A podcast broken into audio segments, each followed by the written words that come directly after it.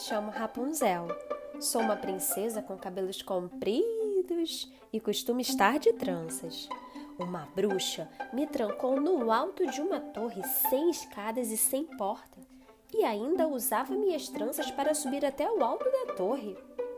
Durante muito tempo fiquei aprisionada.